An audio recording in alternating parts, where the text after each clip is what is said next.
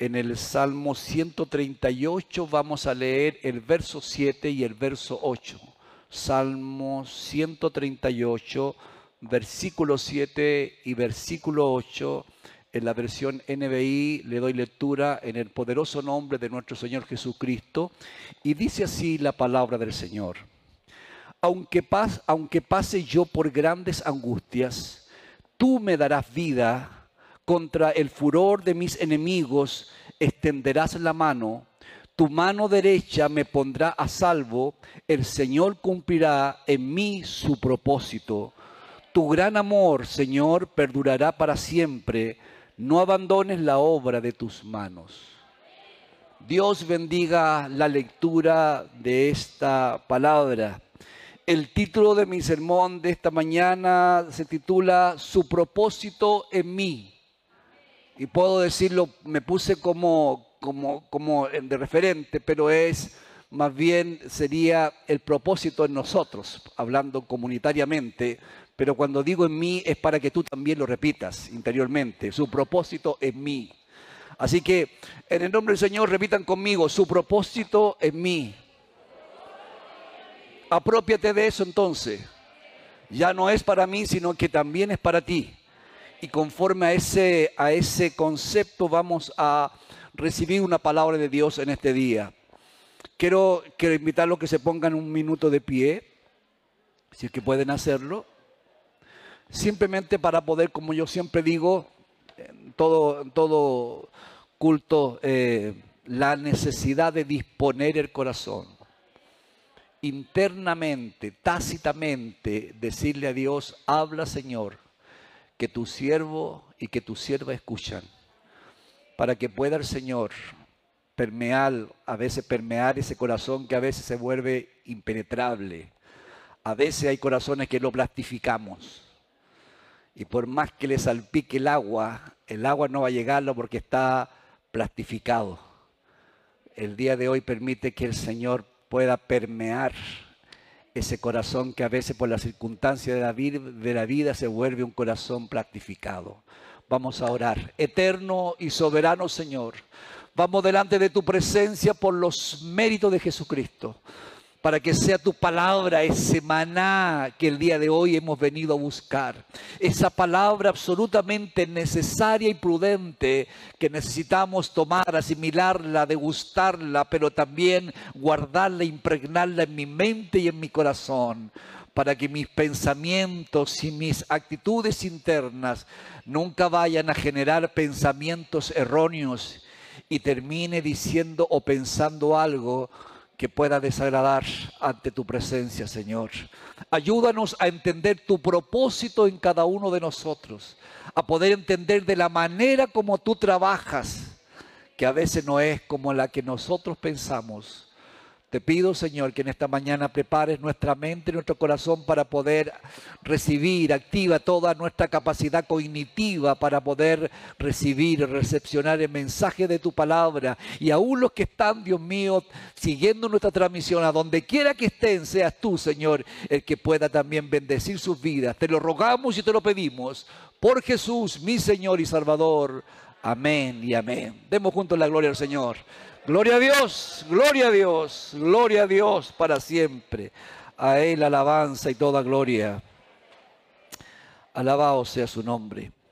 Todos nosotros, y creo que en eso no voy a exagerar, todos nosotros, frente a alguna situación inesperada, algo que no estaba dentro de nuestros planes, y y cuando no tenemos un plan ante una situación inesperada, ¿qué es lo que hacemos? Simplemente improvisamos, improvisamos.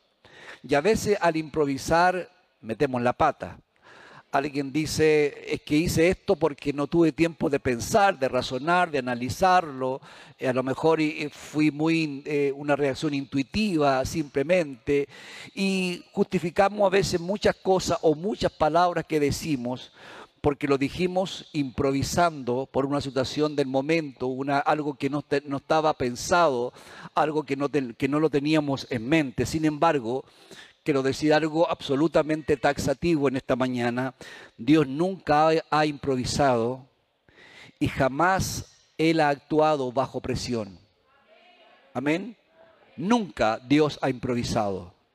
Y lo digo esto para poder, si alguien a lo mejor estuviese el mismo pensamiento mío, como algunas veces se lo he comentado, cuando yo era muchacho y escuchaba los mensajes de la palabra del Señor y sobre todo cuando escuché mensajes sobre lo que ocurrió en el huerto del Edén, esta tragedia cuando el hombre transgrede la voluntad de Dios y para mí ahí era como quien dice, se había arruinado el plan de Dios y como, que Dios había tenido que hacer un plan B mandando a su hijo para poder enmendar, resarcir el error que había cometido eh, Adán y Eva. Sin embargo, cuando uno eh, ya se instruye más en la palabra de Dios, aprende de que Dios nunca ha improvisado. Nunca ha improvisado. Todo está bajo control. Y me gusta decir eso frente a ustedes y, frente a cualquiera que esté sufriendo, viviendo alguna circunstancia adversa en la vida. En el nombre del Señor te digo, todo está bajo control. En el nombre de Jesús te lo digo una vez más, todo está bajo control. Alabado sea su nombre. Es muy hermoso entender esa verdad. Por eso digo que Dios nunca ha improvisado. Por lo tanto, comprendemos y aceptamos su propósito para con nosotros. Y este es que tú y yo lleguemos a ser el hombre o la mujer que Dios ha preparado o que Dios ha ideado. Porque cuando entiendo eso también entiendo de que Dios es el que me ha tomado y que me ha considerado de una manera especial. El Salmo 138 que leímos alguna fracción nada más de este salmo nos da algunas indicaciones de cómo Dios cumplirá su propósito en nuestras vidas. Y quiero desarrollar un poquito esa idea para poder compartir con ustedes de la manera como Dios puede o, o va a cumplir su propósito en cada uno de nosotros. Número uno, primer punto, Dios cumplirá su propósito en mí vivificándome. Amén. Estoy consciente que a lo mejor alguno no conoce mucho la semántica de la palabra, no es, muy, no es muy común, pero déjeme simplificarle un poquito lo que estoy diciendo. Vivificar significa dar vitalidad o fuerza a una persona que está débil o ha perdido la energía. Sí, Señor, te lo leo de más. Vivificar significa dar vitalidad o fuerza a una persona que está débil o ha perdido la energía. Y tenemos nosotros que en esta mañana que reconocer que hay momentos, que hay situaciones en la vida que a veces nos toca vivir y enfrentar que nos hacen desmayar y nos hacen desfallecer cosas que debilitan nuestra vitalidad y también nuestras fuerzas espirituales. Sí, Señor. Y, en eso creo que no, no estoy siendo exagerado cuando a veces nos toca enfrentar una enfermedad y una enfermedad a veces larga. Nos toca enfrentar un diagnóstico médico negativo se nos cae, como dicen algunos, la estantería, nos venimos abajo, nos derrumbamos, eh, anímicamente nos afectas. Cuando vivimos conflictos familiares, desilusiones, quiebres, traiciones, divorcios. Obviamente que se nos viene abajo todo el escenario que, que tenemos y nos complica y no hallamos cómo poder armonizarlo con, la voluntad de Dios. Es muy difícil. Crisis económicas que nos tocan a veces vivir, eh, deudas imposibles de pagar y también nos entramos a amargar, a preocupar te quitan el sueño, la gente con ese tipo de preocupaciones no logra dormir tranquilo, te despiertas muy de, muy de, muy de mañana, te cuesta quedarte dormido por la noche, hay cosas que te inquietan profundamente. Nuestra vitalidad, por lo tanto, o fuerza espiritual se ven afectadas por las circunstancias que nos rodean. Y ahí es donde esta palabra eh, de Dios debiera provocarnos algo especial, pero nunca debiéramos nosotros olvidar que Dios tiene poder para vivificar al desfallecido. Dios tiene poder para vivificarte en esta mañana, para devolverte la energía, el ánimo espiritual de cómo enfrentar las vicisitudes de la vida, para poder recordar que no estás sola que, y no estás solo, que Dios siempre te tendrá tomado de su mano. Mira lo que dice, quiero compartirles un, verso maravilloso que aparece en la palabra de Dios. En el Antiguo Testamento, en el, en el libro de Isaías, en el capítulo 40, verso del 29 al 31, dice lo siguiente, Él fortalece al cansado y acrecienta las fuerzas del débil. Aún los jóvenes se cansan, se fatigan y los, y los muchachos tropiezan y caen. Pero los que confían, aleluya, los que confían en el Señor, renovarán su fuerza, volarán como las águilas, correrán y no se fatigarán, caminarán y no se cansarán. Alabado sea el Señor. Alabado sea su nombre. Entender que esa palabra, esa ese versículo bíblico nos coloca en ese, en ese escenario maravilloso de entender que cuando, cuando no te quedan más fuerzas, es cuando aparece el Señor. Cuando terminas de agotar tus recursos, cuando terminamos de poder pensar en los pitutos que podemos conseguir para poder conseguir algo, cuando se me agotan eh, los recursos económicos para solucionar un problema y me doy cuenta que ya no tengo ninguna otra opción, es cuando a veces aparece el Señor para poder demostrarnos que no dependemos de lo que nosotros podemos generar, sino que los que confían en el Señor, el Señor es el que levanta la cabeza, el Señor es tu escudo alrededor, Él es el que te coloca en el hueco de su mano. Alabado sea el Señor. Y cuando tomamos ese concepto de cómo el Señor entonces nos vivifica, porque la palabra de Dios dice, y hay un verso que yo repito en muchos sermones, porque la Biblia dice, en el mundo tendrás aflicciones. ¿Y dónde estamos viviendo? En este mundo.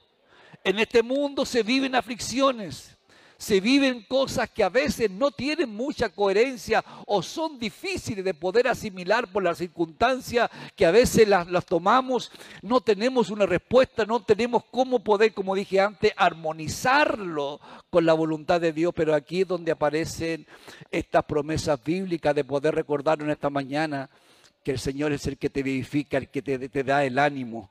Él fortalece al cansado y acrecienta las fuerzas del débil. Aún los jóvenes se cansan. Alabado sea el Señor. Alabado sea el Señor. Voy a mi punto número dos. Dios cumplirá su propósito en mí extendiendo su mano contra mis enemigos. Alabado sea el Señor. ¿Y sabes por qué me fijé en este, en este título también, porque el día de hoy la iglesia vive un ambiente hostil. En la sociedad que vivimos, vivimos un ambiente hostil. El día de hoy no podemos hacer un montón de cosas que no podemos hacer. Si se predica en la, en la calle, hay leyes ahora que te pueden, que te pueden multar. Si subimos demasiado los volúmenes, te pueden, eh, estamos impedidos de hacer vigilia. Hay un montón de cosas estamos propensos. Estaba leyendo ayer, estuve en un seminario toda la mañana, un poco sabiendo un poco cómo vienen las leyes que se están preparando en la constitución y, y quedé un poco alarmado porque hay cosas que si se materializan van a ser verdaderamente un poquito nefastas para la iglesia. Nadie podría predicar en la calle, eh, se va a prohibir que alguien visite hogares. Eh, hay un montón de cosas que, sería, no quiero que alguien me confunda con hacer proselitismo político porque no es lo mío, pero es preocupante un poquito el hecho de decir que vivimos en una sociedad hostil a lo que es el Evangelio, nuestra fe. Todo se vuelve como enemigos de la iglesia y, y si son enemigos de la iglesia, enemigos contra cada uno de nosotros. Pero sin embargo, qué dulzura es escuchar, entender que Dios va a cumplir su propósito en nosotros extendiendo su mano contra nuestros enemigos. Dice el Salmo 18 en el verso 48, dice algo también lindo de poder recordar en esta mañana. Tú me libras del furor de mis enemigos, me exaltas por encima de mis adversarios, me salvas de los hombres violentos. Alabado sea el Señor. Alguien necesita hoy día que le hagan justicia por alguna algo que, que sucedió y donde necesitas que alguien se haga presente, no te preocupes. Dios será el que peleará por ti, estará contigo. Cuando uno ve la palabra de Dios, hay, uno, hay versos maravillosos cuando Dios le habla al pueblo. Todos hemos dicho y hemos dicho un montón de veces que el día de hoy somos el Israel, el pueblo de Dios, el Israel espiritual. Amén.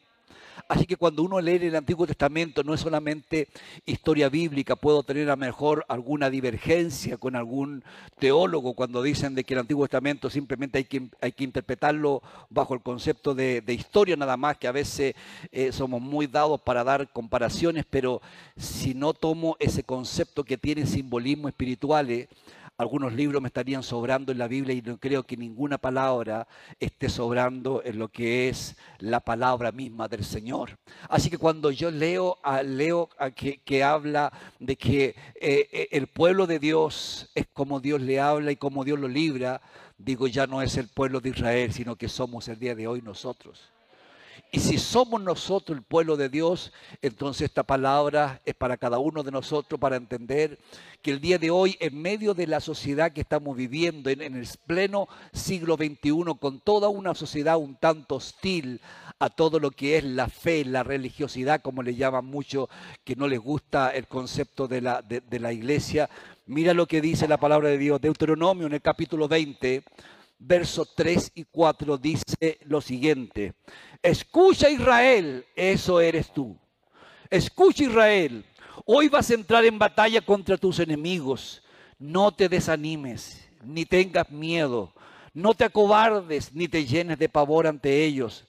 Escucha esto, porque el Señor tu Dios, primero, está contigo. Él peleará en favor tuyo y te dará la victoria sobre tus enemigos. Alabado sea el Señor. Qué palabras más contundentes para poder entender que hay un plus extraordinario cuando decimos tú y yo somos parte del pueblo de Dios. Que nada te, te porque a veces, como digo, a veces asusta, a veces desmotiva. Uno, uno eh, de, repente escuchando el día de hoy, yo no sé si seguir escuchando noticias porque de verdad que de repente me afectan. Eh, te, te, colocan en una situación un tanto inestable, te cuesta un poco vaciarte de todos esos temores que van generando el ambiente. Vivimos hace unos domingos atrás, estuvimos orando con, con el corazón también destrozado, viendo una petición que hacían los pastores de, Ucrania y aquí mostramos este video para que, y estuvimos orando por esa, por esa petición tan especial y te, y te, te sobrecoge el corazón. Ver las noticias y dicen, y veíamos los noticieros, estaba el peligro que si entraba a Estados Unidos se podía armar perfectamente la tercera guerra mundial, que alguien había, había, había amenazado con usar, usar sus armamentos nucleares. Era catastrófico, apocalíptico todo lo que estábamos viendo y genera temor. Pero qué maravilloso escuchar esta palabra. Escucha Israel, escucha iglesia de este tiempo vas a entrar en batalla contra tus enemigos. No te desanimes, ni tengas miedo, no te acobardes, ni te llenes de pavor ante ellos, porque el Señor tu Dios está contigo. Él peleará en favor tuyo y te dará la victoria sobre tus enemigos. Alabado sea el Señor. Alabado sea su nombre. El libro de Deuteronomio nos cuenta cómo Dios libró al pueblo de, al pueblo de Dios que estaba esclavo en la tierra de Egipto por, por un montón por un 400 años. Sin embargo, Él luchó a favor de ellos para establecerlos en la tierra prometida. Y cuando uno ve, extrapola esa idea, es exactamente el simbolismo de lo que hoy tiene la iglesia, que nos saca, como le llamamos a Egipto, le llamamos al mundo simbólicamente, y nuestra Canaán ya no es la tierra donde iban ellos, sino nuestra Canaán es la Canaán celestial y para allá vamos. Ese es el rumbo que Dios nos ha dado y para poder entender que Dios nos va a establecer en esa tierra prometido. Por lo tanto, el Señor se enca y cuando entiendo esa verdad, surge algo que es un verso que me produjo una sensación maravillosa de entender cómo Dios en su palabra puede decir, mira, déjame que te mire un momento largo a cada uno de ustedes. Y déjame pensar, cada uno de ustedes a lo mejor piense en los condoros que te han mandado, en los errores que hemos cometido. Sin embargo, decirte en esta mañana algo que me produjo una sensación extraordinaria cuando lo leí en la Biblia. Déjame que te cuente, Dios se encariñó contigo. Aunque no eres el mejor, Dios se encariñó contigo. Eso produce algo extraordinario, se encariñó contigo, aunque no eras el mejor. Y lo hizo, se encariñó contigo, porque Dios te ama. Déjame, déjame que te comparta este, este verso que es maravilloso. Debería alguien rayarlo en su Biblia porque es maravilloso. Deuteronomio capítulo 7, Deuteronomio 7, versículo 7 y verso 8 dice lo siguiente. El Señor se encariñó contigo y te eligió, aunque no eras el pueblo más numeroso, sino el más insignificante de todos. Lo hizo porque te ama y quería cumplir sus juramentos a tus antepasados. Por eso te rescató del poder del faraón, el rey de Egipto, y te sacó de la esclavitud con grandes despliegues de fuerza. Alabado sea el Señor.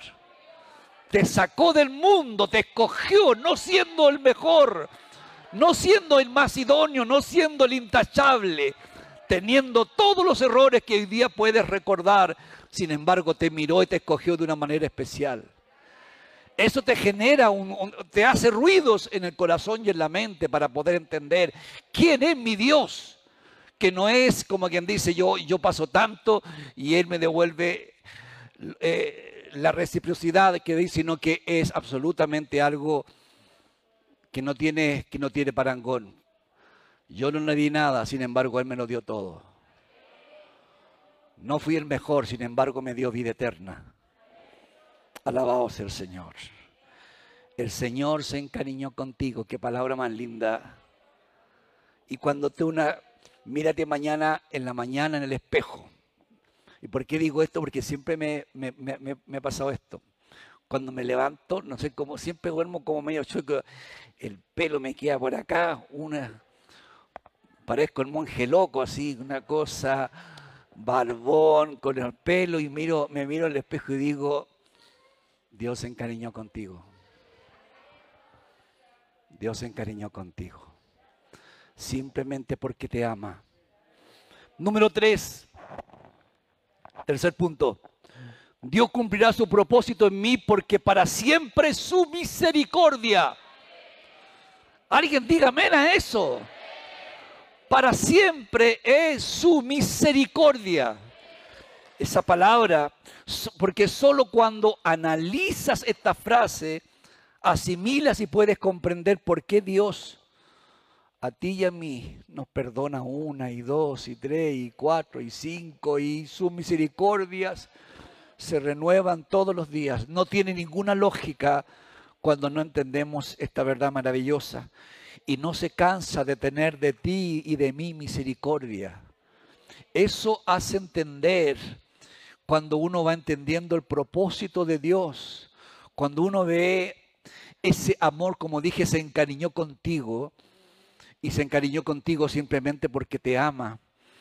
Y ahora recordar que su, que su misericordia permanece para siempre contigo, te surgen preguntas, te genera ruido en la mente. ¿Sabes por qué?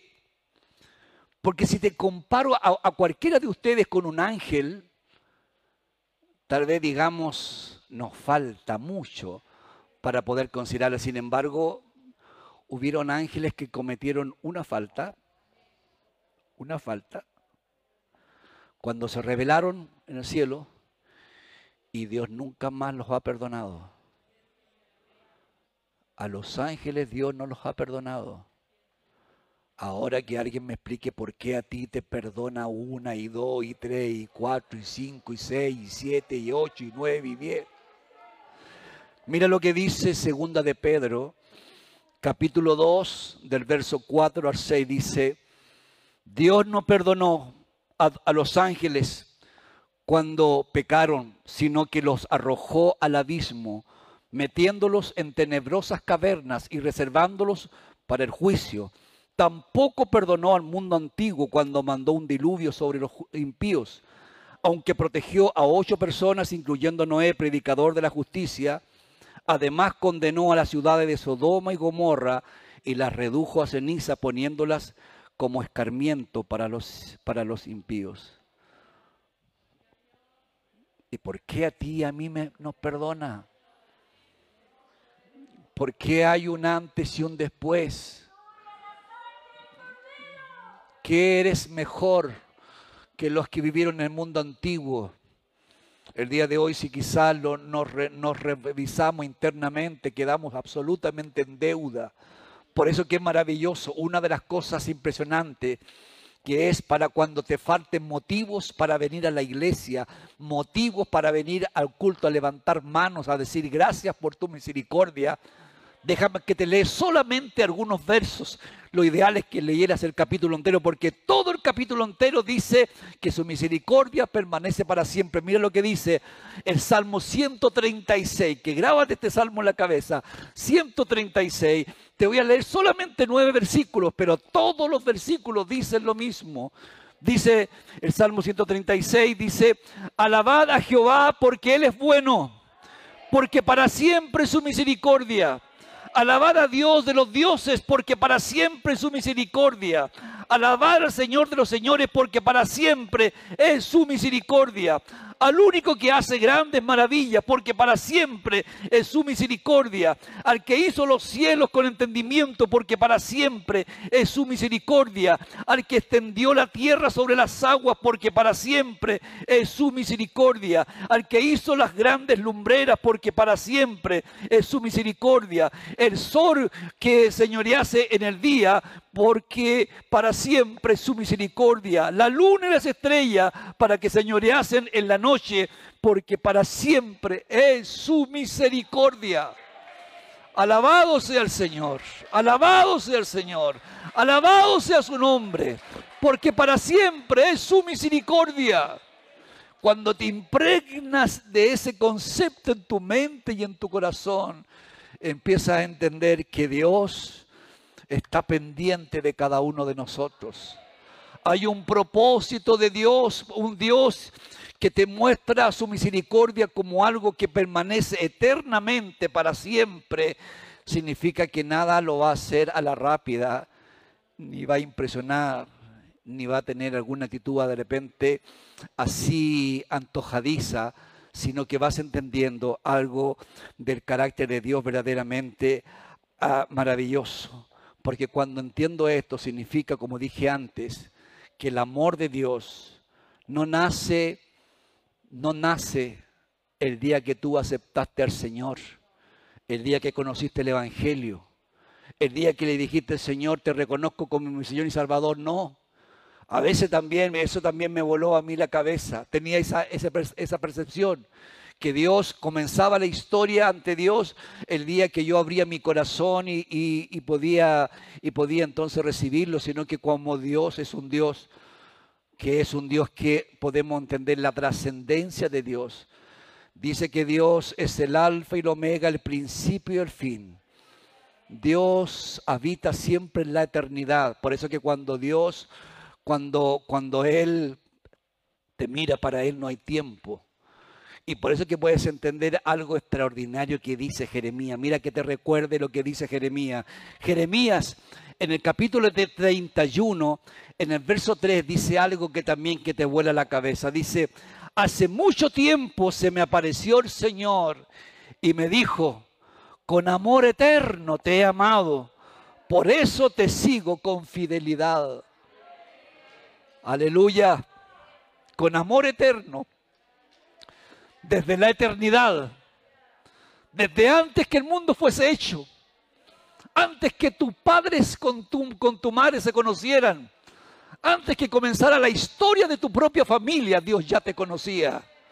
Sabía de ti, sabía tu nombre, sabía tu gusto, sabía tus decisiones, sabía tu error y tus condores y te amó igual y derrama su misericordia para siempre sobre tu vida.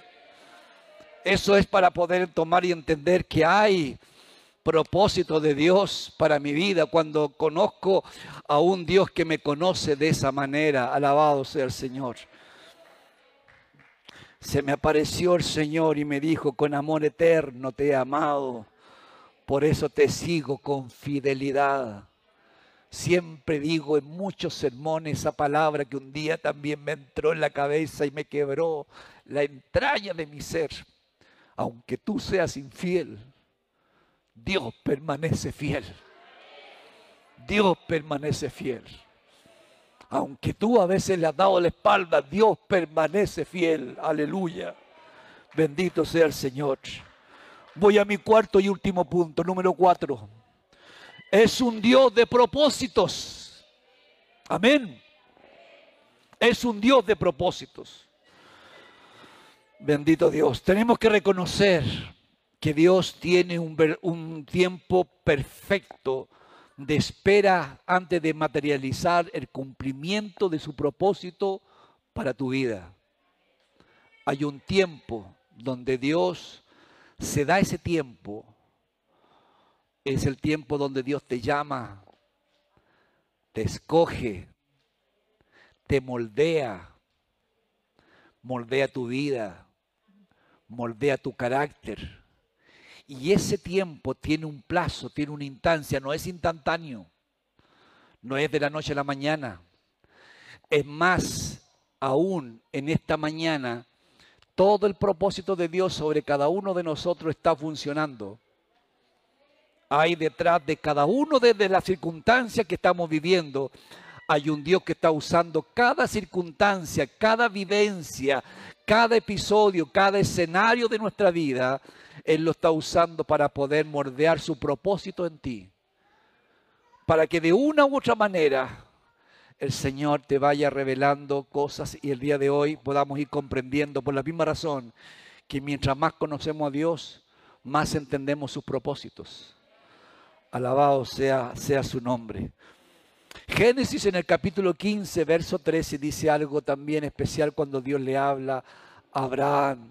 Génesis en el verso 15, dije verso 13, dice, el Señor le dijo, y está hablándole a Abraham, debes saber que tus descendientes vivirán como extranjeros en tierra extraña donde serán esclavizados y maltratados durante 400 años. Esas fue la, las palabras que Dios le habla a Abraham. Todos conocemos la historia cuando José llega a Egipto y cómo también puede beneficiar a su familia cuando la, la cobija se reconcilia con sus hermanos. Pero después de, desde ese tiempo hasta el momento cuando Dios levanta a Moisés para sacar a, sacar a su pueblo de la tierra de, de Gosén, ahí en, en Egipto, habían pasado incluso más de 400 años. Verdaderamente, exactamente 430 años, pero la Biblia habla de 400 años en lo que Dios le había dicho. Y toda la gente que vivió en ese tiempo no lograba entender qué pasaba en la esclavitud, en la opresión, no entendía y no tenía a lo mejor eh, coherencia qué es lo que Dios estaba haciendo con ellos. También hay que reconocer que Dios tiene un tiempo perfecto para moldear tu vida conforme a su propósito. Dios moldea nuestra vida conforme a su propósito necesitamos, la Biblia habla de, que hay que hacer morir el viejo hombre para que crezca el, nuevo hombre, tienen que hacer morir las cosas, las, las eh, tenemos que luchar con nuestras debilidades, con nuestras áreas débiles, tenemos que moldear el carácter que a veces también nos traiciona. Pareciéramos que somos los mejores cristianos, pero de repente alguien nos toca la oreja y la reacción es verdaderamente a veces desastrosa y quedamos eh, incómodos hasta con nosotros mismos. Estamos siendo moldeados por la mano de Dios. Por lo tanto, hay un proceso en medio de todo lo que vivimos para poder entenderlo. Pero ya te dije ya te demostré que Dios tiene un propósito, que Dios te levanta el ánimo cuando a veces desfallece por las circunstancias de la vida. Ya te expliqué que el amor de Dios está sobre ti y que, y que todos los días está presente con una misericordia que es para siempre, que no es solamente de, de ahora, del momento, sino que siempre está su misericordia sobre ti. Siempre hay un interés sobrenatural sobre tu vida. Mira lo que dice Deuteronomio en el capítulo 8, versos 2 y 3 le dice ahora al pueblo que está saliendo de Egipto, recuerda que durante 40 años el Señor tu Dios te llevó por todo el camino del desierto y te humilló y te puso a prueba para conocer lo que había en tu corazón y ver si cumplirías o no sus mandamientos. Te humilló y te hizo pasar hambre, pero luego te alimentó con maná, comida que ni tú ni tus antepasados habían conocido, con lo que te enseñó que no solo de pan vive el hombre, sino de todo lo que sale de la boca del Señor. Alabaos el Señor. Siempre hay un propósito de Dios moldeando nuestra vida. Nunca estará ajeno, sino que detrás de todo lo que vivimos.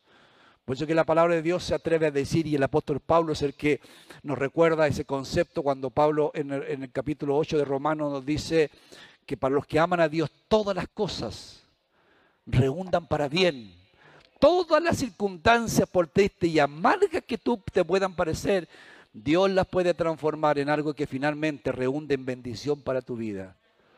Aún las crisis y los desastres de tu vida, Dios lo ha usado para poder bendecirnos de una u otra manera.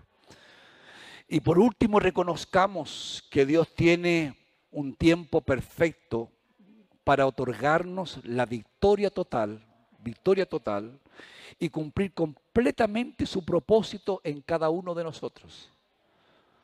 Porque detrás de todo lo que estás viviendo, quiero decirte, Dios te va a dar la victoria. Alguien diga amén a eso. Detrás de todo lo que estás viviendo, Dios te dará la victoria. Y ese amén es conforme a la Biblia, conforme a tu fe será hecho. Por eso que les pido que digan amén. Dios finalmente te dará la victoria porque es un propósito de Dios. Deuteronomio capítulo 6, versos 23 y 25 dice, y nos sacó de allá para conducirnos a la tierra que a nuestro antepasado había jurado que nos daría. El Señor nuestro Dios nos mandó temerle y obedecer estos preceptos para que siempre nos vaya bien y sigamos con vida. Y así ha sido hasta hoy. Y si obedecemos fielmente todos estos mandamientos ante el Señor nuestro Dios, tal como nos ha ordenado, entonces seremos justos. ¿Qué es lo que está diciendo? Caerá sobre ti la justicia de Dios. ¿Se acuerda que hace un tiempo atrás usé la figura de un super 8? Para explicarle que ustedes son un super 8 espiritual si alguien no vino ese domingo, déjame explicártelo de nuevo. Una oblea sola es una oblea, simple oblea. Pero si a esa oblea la recubres con ese chocolate que tiene el Super 8, ya no eres la oblea, sino que ahora eres el Super 8. Tú eres la oblea y el revestimiento es el Señor. Que te da un nuevo nombre. Ya no eres la oblea, ahora eres el Super 8 el super 8 de Dios, recubierto con algo que no era tuyo. Era una, era una simple galleta, pero Dios te dio un plus absolutamente distinto. Cuando entiendo que esa justicia está sobre mí, me ha vestido de blanco mi Jesús, dice uno de los, de los profetas. Alabaos del Señor. Y cuando un día Jeremías exclama, Jehová, justicia nuestra, que cae sobre ti la sangre de Cristo, desde la mollera hasta la planta de los pies, y te reviste de una justicia que no es tuya, sino que fue alcanzada por Cristo en el Calvario de la cruz. Por eso que me tengo ese concepto. Dios tiene, por lo tanto, propósitos contigo. Su principal plan es que lo reconozcas como Señor y Salvador personal de tu vida. Que reconozcas que Dios está trabajando en ti que no te angusties por las circunstancias adversas que a veces les toque, te toque vivir, sino que siempre recuerda que Dios siempre te dará una puerta de salida, porque dice la palabra de Dios, no lo puse aquí en mi bosquejo, pero dice la palabra de Dios que, hay una justicia extraordinaria, que nunca Dios colocará una, una carga, una, una, algo, una, una circunstancia mayor de la que yo y tú podamos soportar, sino que justo será Dios que siempre con la tentación, la circunstancia adversa, siempre Dios colocará una salida. Porque Dios es justo, porque su justicia es extraordinaria. Así que entender esa verdad verdaderamente es maravillosa. Y para el cumplimiento de sus propósitos de Dios en nuestra vida, primero también, como dije, tiene que moldearte, tiene que hacer morir tu vieja naturaleza, ya que Dios conoce todas las áreas de tu vida. ¿Escucharon eso? Dios tiene que moldear tu vida porque Dios conoce todas las áreas de tu vida. Déjame que te diga más. Conoce tus pensamientos. Sí, Señor. Conoce tus pensamientos. Conoces también tus caminos. Todos los caminos que tomarás en la vida, Dios los conoce. Incluso antes que tú digas una sola palabra, increíblemente, Él ya la conoce. Déjame que te, que te, que te recree esto para que puedas entender que Dios tiene propósitos y está interesado en ti. Mira lo que dice el Salmo 139 en los seis primeros versos. 139 dice, Señor, tú me examinas, tú me conoces, sabes cuándo me levanto y cuando me perdón, cuando me, perdón, sabes cuando me siento y cuando me levanto, aún a las distancias me lees el pensamiento. Mis trajines y descansos los conoces. Todos mis caminos te son familiares. No me llega aún la palabra, la lengua, cuando tú, Señor, ya la sabes toda. Tu protección me envuelve por completo, me cubres con la palma de tu mano. Conocimiento tan maravilloso rebasa mi comprensión, tan sublime es que no puedo entenderlo. Todo lo que está dentro de ti, tus pensamientos, tus ideas, Dios las conoce. Y hasta tus malos pensamientos Dios los conoce. Pero como dije antes, su misericordia permanece para siempre. Su misericordia permanece para siempre. Su misericordia permanece para siempre. Alabado sea el Señor. Aún conociendo todas esas áreas, dice que, que me avergüenzo a veces cuando alguien supiera lo que pienso, lo que me imagino, lo que está en mi mente, las cosas que a veces no son las más espirituales. Sin embargo, Dios las conoce todas.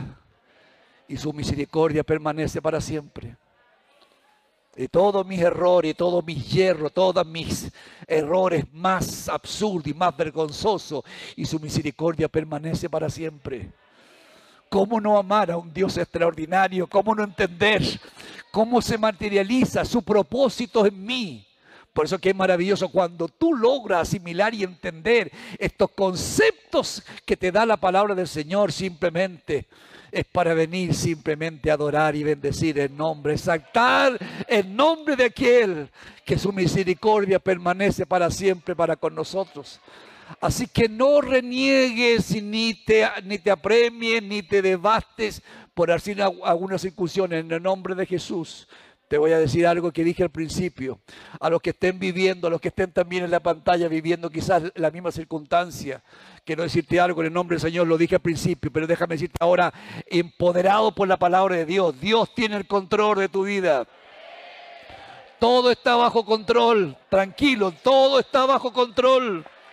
En el nombre del Señor, todo está bajo control. Alabado sea su nombre. Cuando te empoderas de ese concepto, se produce algo verdaderamente maravilloso y lindo, que Dios es el que nos coloca en ese escenario verdaderamente extraordinario. Así que vamos a dar gracias solamente para poder entender estos propósitos de Dios en cada uno de nosotros. Su propósito en mí, que a veces tu mente y tu corazón no lo logran entender, por la misma razón que a veces andamos bajos, desmotivados, algunas cosas no funcionan, ¿dónde está aquí el Señor? ¿Dónde está en lo que estoy viviendo? ¿Por qué Dios me castiga así? Porque una vez lo dije. ¿Por qué Dios me paga así? Aleluya. Me acordé de eso. Y lo dije un día donde nada me cuadraba. Era oficial de la iglesia y me había venido temprano con la familia para llegar al punto, para ser parte también de todo lo que era en ese tiempo como era el ayudante de pastor de ese entonces. Llegué a mi casa, eh, era el cumpleaños de Cristóbal y nos habíamos comprado una torta.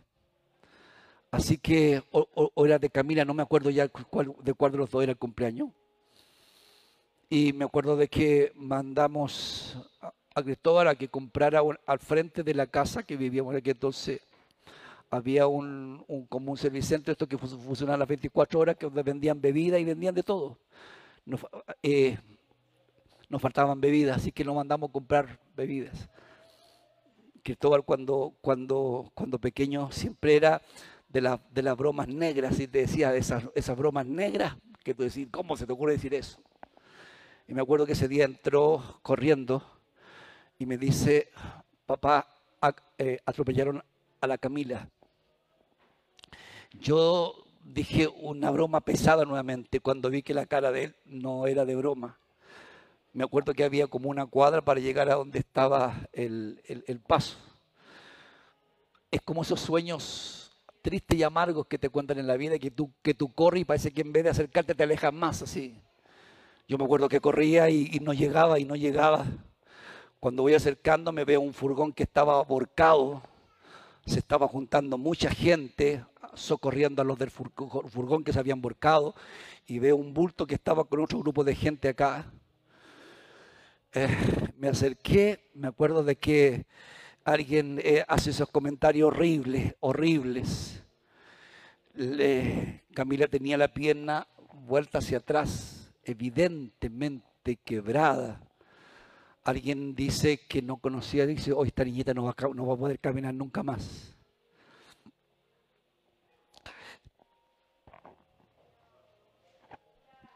Se me quebró el corazón porque dije, ¿por qué? Si hoy día estuve todo el día en la casa del Señor. Vengo de haber predicado, porque ese día me tocó predicar. Nada te funciona. Nada tiene coherencia. Nada tiene coherencia. Llamaron a las ambulancias, gracias. Llamaron a la ambulancia y la ambulancia no llegaban. Llegó una patrulla de carabineros y un vecino trajo Parece que había comprado un televisor y tenía las cajas de cartón, así que la, usamos de camilla, la subimos y la subimos arriba de un furgón de carabineros para llevarla rápidamente porque era urgente llevarla a un hospital. Cuando iba solo con ella en el furgón, llamé a mi madre, le dije, llama a los hermanos, dile que oren porque estoy devastado porque no logro entender nada. Pero a través de los años he visto la mano de Dios. Ningún daño le quedó a Camila, ningún daño. Fue extraordinario, con unos pernos que le pusieron acá, fue una cosa horrible, con un montón de meses sin poder caminar arriba de un coche. Fue, pero en ese momento nada te cuadra, nada te cuadra. Nada te, nada te produce armonía con voluntad de Dios en ese momento cuando vienen las tragedias de la vida, pero sin embargo, cuando uno mira para atrás, he aprendido que en las circunstancias más adversas de la vida está la mano de Dios. Está la mano de Dios. De que Dios revirtió su situación, de qué Dios libró. Es lo que hoy simplemente doy gracias a Dios porque su misericordia permanece para siempre. Porque en todos los momentos, aún los más tristes de mi vida, ha estado la mano de Dios. Y por eso que empoderado de todo ese concepto, a lo mejor para poder, para poder el día de hoy pararme frente a usted y empíricamente poder decirte aún en los momentos más amargos de tu vida, va a estar la mano de Dios obrando porque todo obra para bien. Siempre Dios revierte circunstancias como esa para el día de hoy simplemente decir gracias porque tú siempre estuviste conmigo. Y aunque el día de hoy el mundo se te venga abajo y te devaste montones de cosas, alguna enfermedad, alguna circunstancia, alguna crisis, alguna situación amarga, quiero decirte en el nombre del Señor, el Señor está contigo. No la estás viviendo solo ni sola, el Señor está contigo. Y empoderado de la palabra de Dios te digo, mi Dios te dará la victoria. Mi Dios te dará la victoria. En el nombre del Señor, mi Dios te dará la victoria. Alabado sea su nombre.